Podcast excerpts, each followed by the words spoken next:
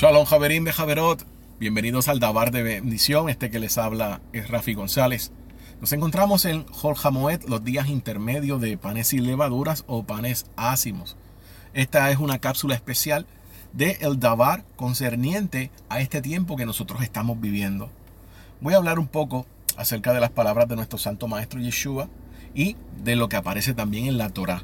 En la Torah, en Devarim o Deuteronomio 16, versos 3 al 4, Está dice que no comerás en ella nada leudado, siete días comerás en ella panes ácimo, matzot, pan de aflicción para que recuerdes todos los días de tu vida en el día que saliste de la tierra de Egipto, pues apresuradamente saliste de la tierra de Egipto.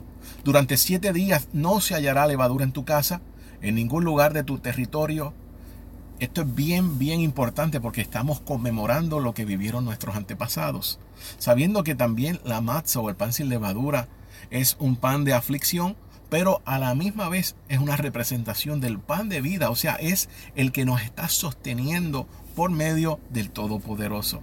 Esto de ácimos se le conocía también como pan de aflicción, pan de humillación, y la palabra aflicción en hebreo es oni. Oni viene de la raíz anaj, que significa humillación o mansedumbre. Y es precisamente lo que demanda este mazo o lo que significa el mazo.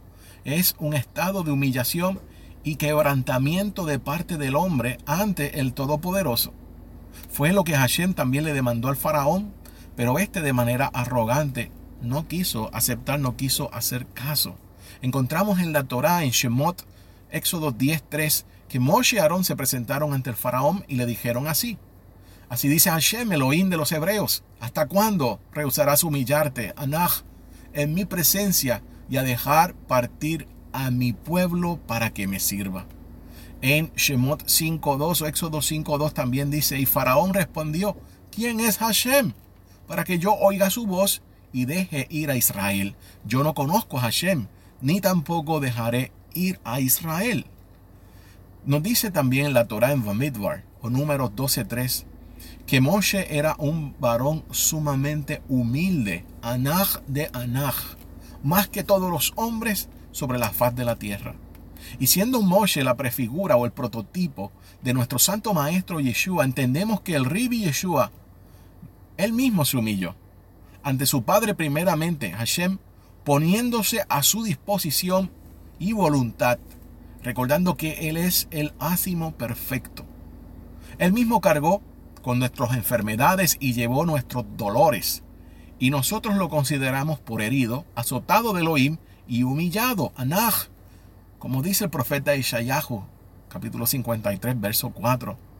Dice el Ribi Yeshua en Matillahu, Mateos 11, 29.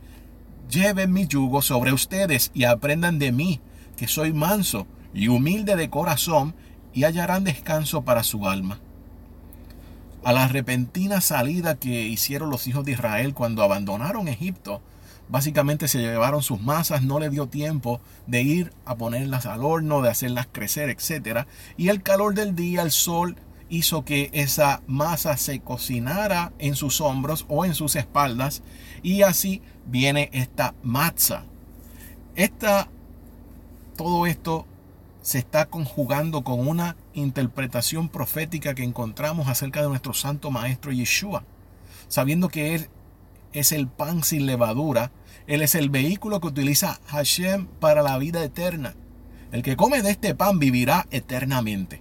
O sea, Él es el pan de vida, como aparece en Yohanan 6:35, sin mancha ni pecado, venció el Yetzer Hará, la inclinación al mal, por cuanto Él no conoció el pecado. El rabino Shaul menciona en 2 de Corintios que la levadura es sinónimo del pecado y sabemos que el pecado es transgresión a la Torah, que infla al hombre, pero solo lo llena de amargura y opresión. Nuestro santo maestro Yeshua habló claramente de cuál era el significado de la levadura. Aparece en Matillahu 16 del 5 al 12.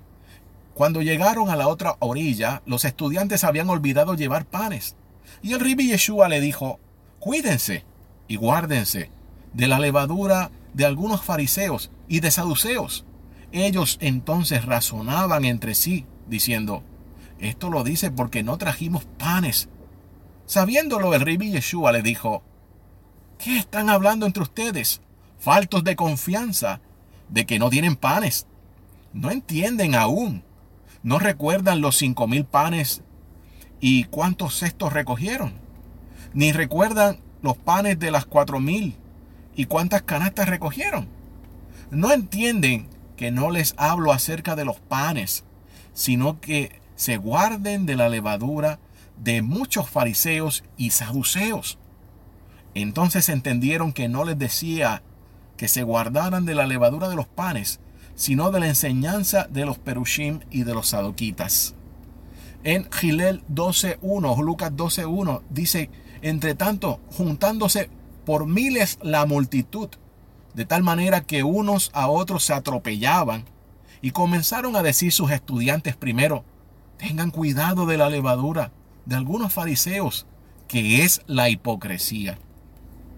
Nuestro santo maestro denunció que la levadura proviene de las enseñanzas y de la hipocresía de algunos fariseos y saduceos.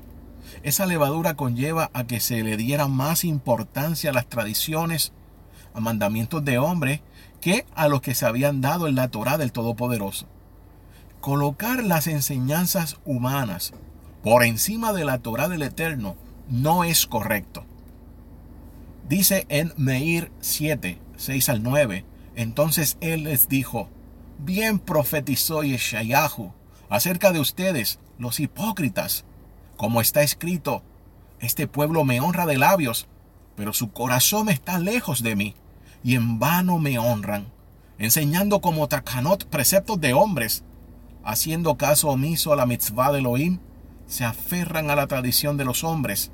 Y le dijo también, qué bien invalidan ustedes el mandamiento de Elohim para establecer su propia tradición. El rabino Shaul, este emisario, hace referencia a la levadura en condición de jactancia, de arrogancia, y esa misma que atacaba directamente el Ribi Hakadosh Yeshua, que llevaba a sustituir los mandamientos de Hashem por estas tradiciones humanas. Esa arrogancia conducía en consecuencia a una vida de maldad apartada de la verdad. El propósito del estudiante del Ribi Yeshua es estudiar la Torah con la interpretación que dio el Ribi Yeshua y ponerla en práctica. Nuestro rabino Yeshua le respondió, y esto lo recoge en Yohanan 6:35, yo soy el pan de vida, el que a mí viene nunca tendrá hambre, y el que en mí cree no tendrá sed jamás. Estamos acercándonos a un Kabbalah Shabbat, esto es el Shabbat, víspera de Shabbat de Hol Hamoed. Estamos en un tiempo de introspección profunda. Y en este tiempo se definen muchas cosas. Roguémosle a Hashem que nos muestre qué debemos cambiar.